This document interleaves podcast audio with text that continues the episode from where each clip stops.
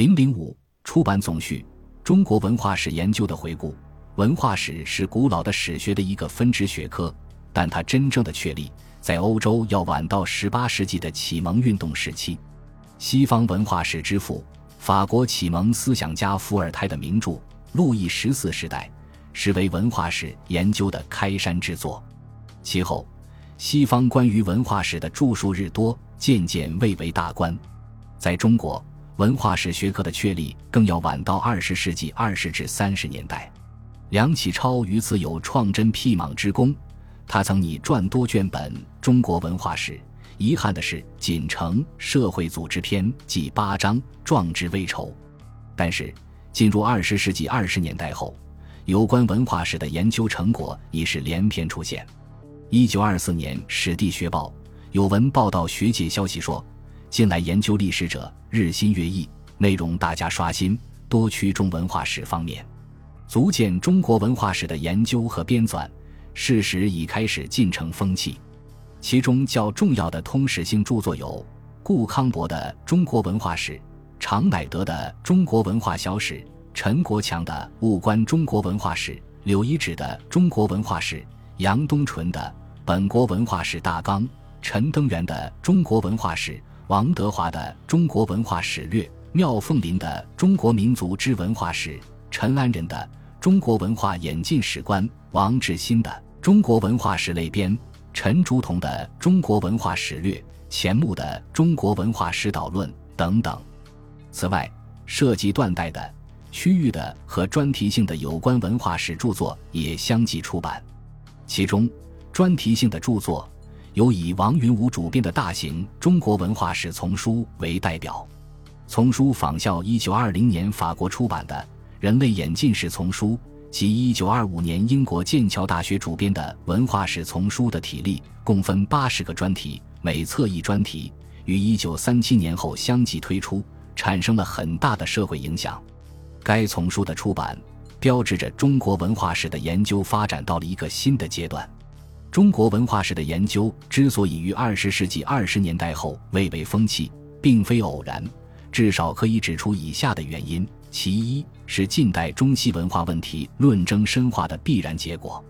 经五四后，中西文化问题的论争不仅日益激烈，且愈趋深化。欧战惨绝人寰，创深痛剧，引发了世界范围内的反省西方文化的思潮。与此相应，国人相信西方文化必有所短，中国文化自有所长，因而要求重新审视固有文化。为此。探讨中国文化的发生发展史，自然变成了当务之急。张荫林说：“文化是以发展的历程，它的个性表现在它的全部发生史里。所以，比较两个文化，应当就是比较两个文化的发生史。”柳一指的《中国文化史序论》则强调该书的旨趣，即在于回答：中国文化为何？中国文化何在？中国文化异于印。欧者何在？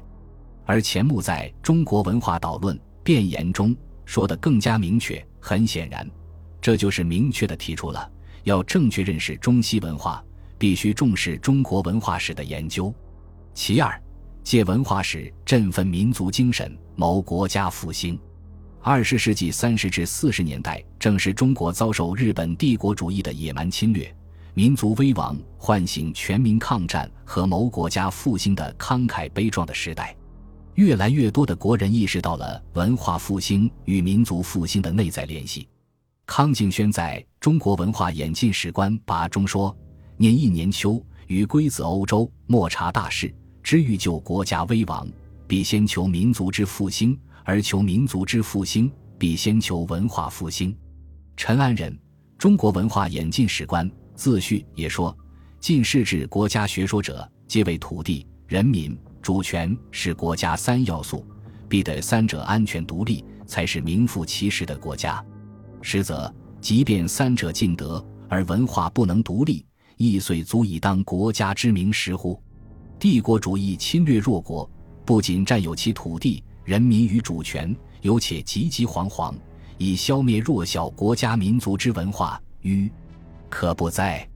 需要指出的是，近代最早的中国文化史著述虽是出自日人之手，他们对于国人著述不乏借鉴的作用，但如一九零三年出版的白河次郎、国府重德的《支那文明史》和一九二六年出版的高桑居集的《中国文化史》，其有意歪曲历史和贬损中国文化，也是人所共建的。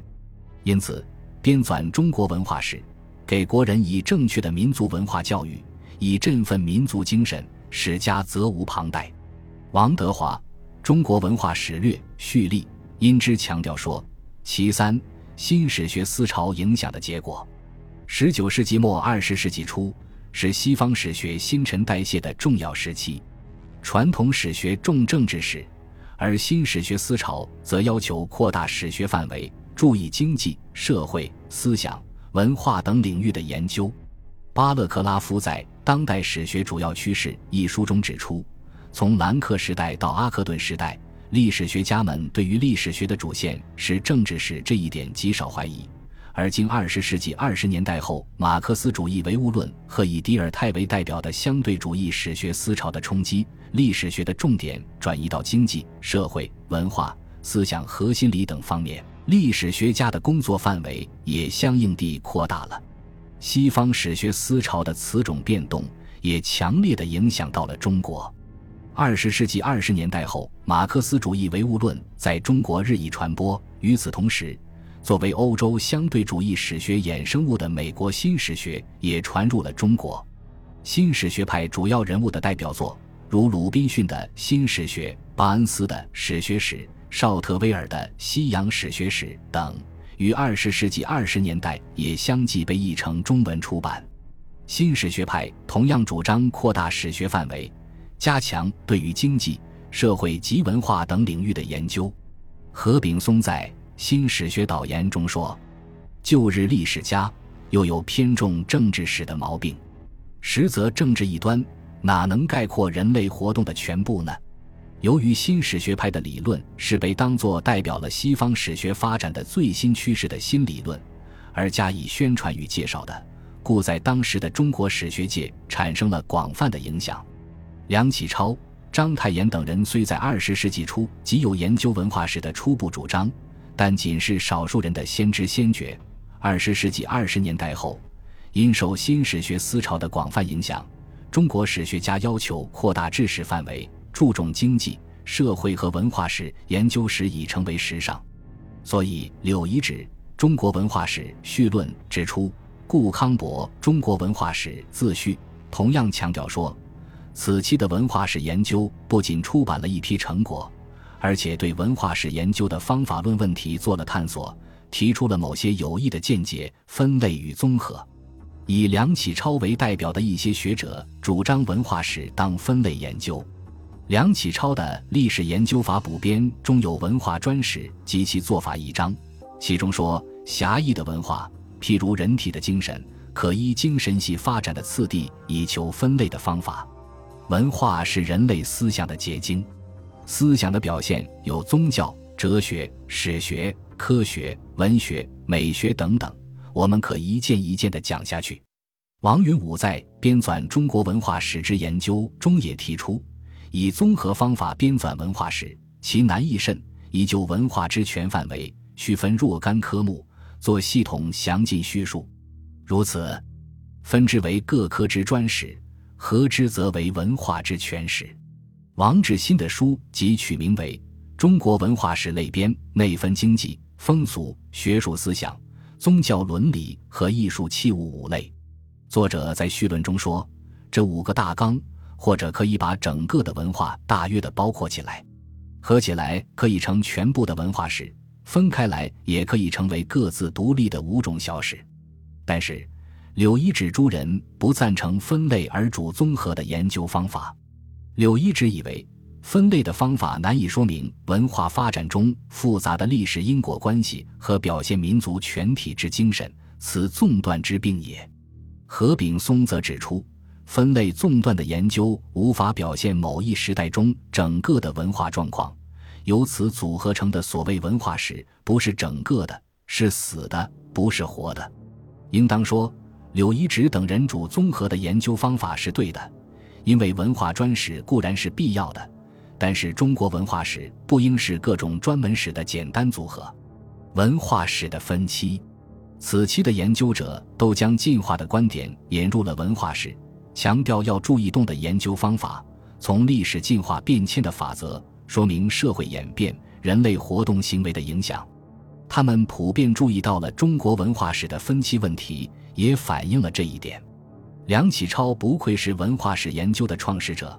他看到了文化史自身的发展规律，明确地提出了文化史的分期不应与政治史划一的重要思想。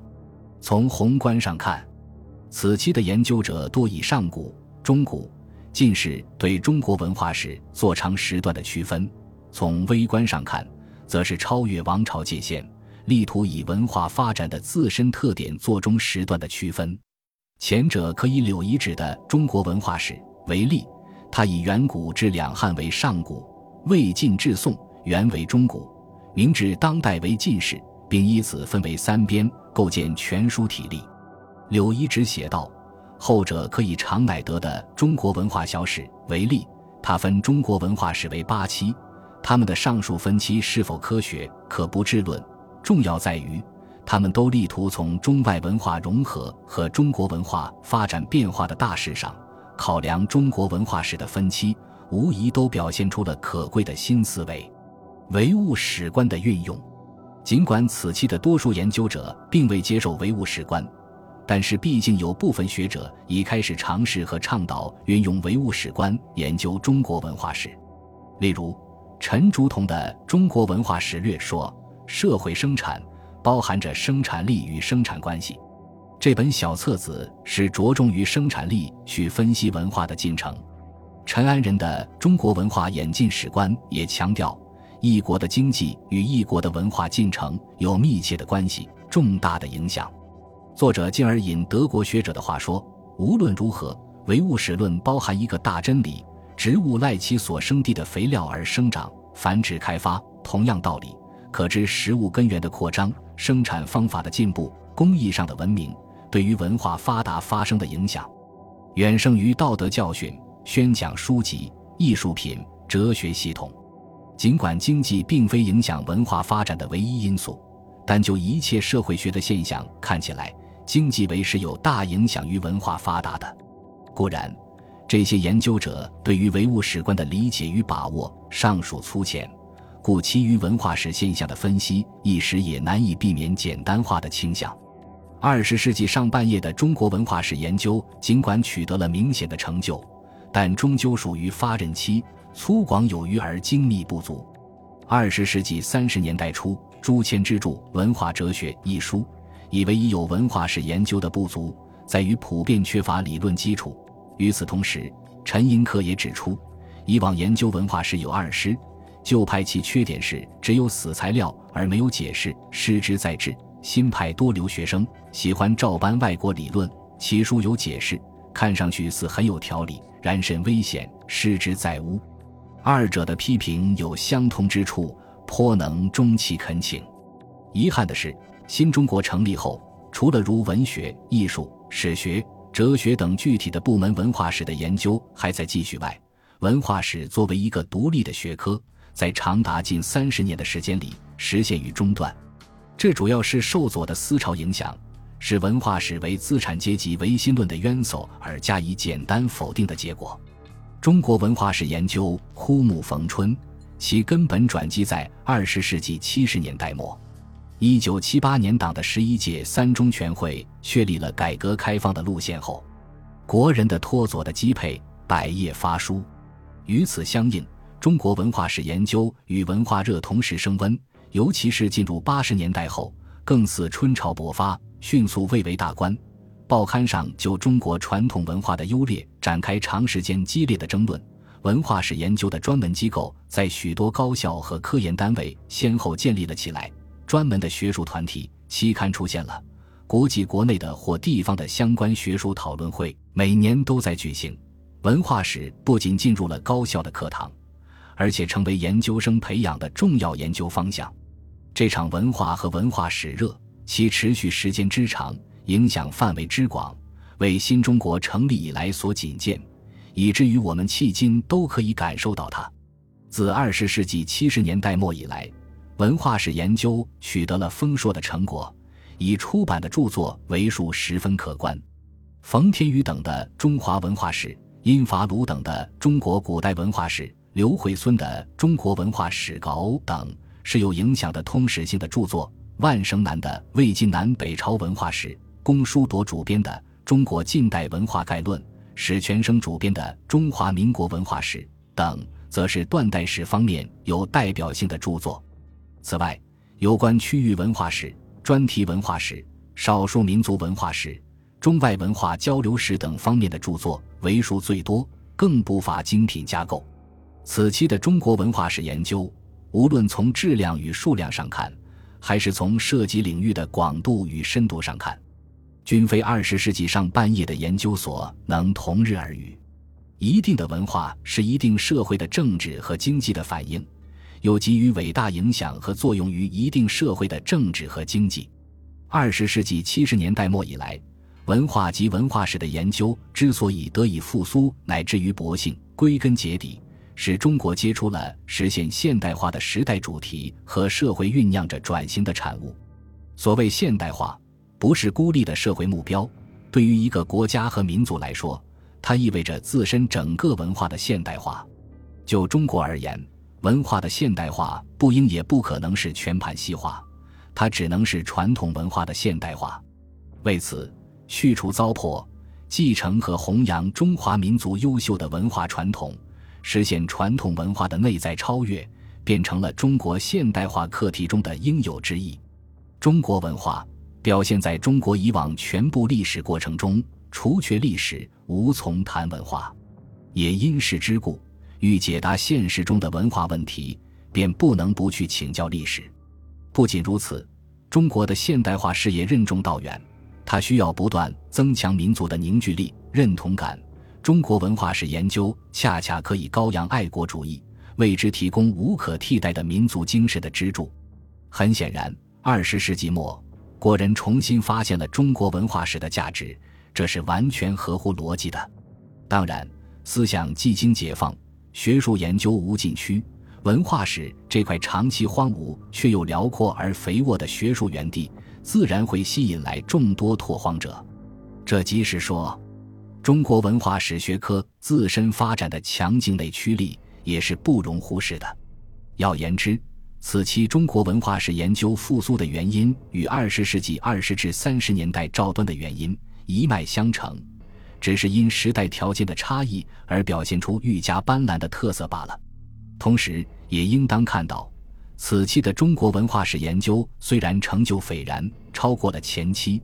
但它在更高的层面上并没有完全解决前期业已提出的问题，而且面临着新的分歧。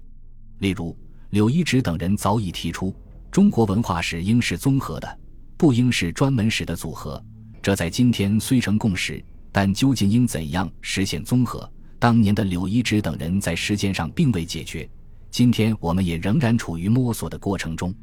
文化概念的界定依然莫衷一是，此不待言。但是，如今文化史的界定本身也成了争论的问题。此外，朱谦之曾提出文化史研究的理论基础问题，应当说，迄今足以表现中国气派的文化学理论尚未见之。从西方引入的各种文化学理论为数虽多。但有经久生命力的学说也不多见。陈寅恪所说的“失之于智”的旧派学者固然不存在了，但他对于失之于巫的新派学风的批评，却不能说已无现实的意义。学术的本质在于发现问题、追求真理。从这个意义上说，上述的现象是正常的，它反映了学术研究无止境和学术研究的艰辛。但是，重要的一点是。不应沉湎于概念的争论而停止了实践的探索。苏联的学者说的对：如果只集中注意力去制定一个什么是文化、什么是他的研究对象的准确的、完善无缺的定义，在开始研究俄国文化时，未必是合适的。唯其如此，我们以为在学术界已有的研究基础上，编纂一部多卷本的中国文化通史，不仅已具备了必要的条件。而且其本身即是一种有益的探索。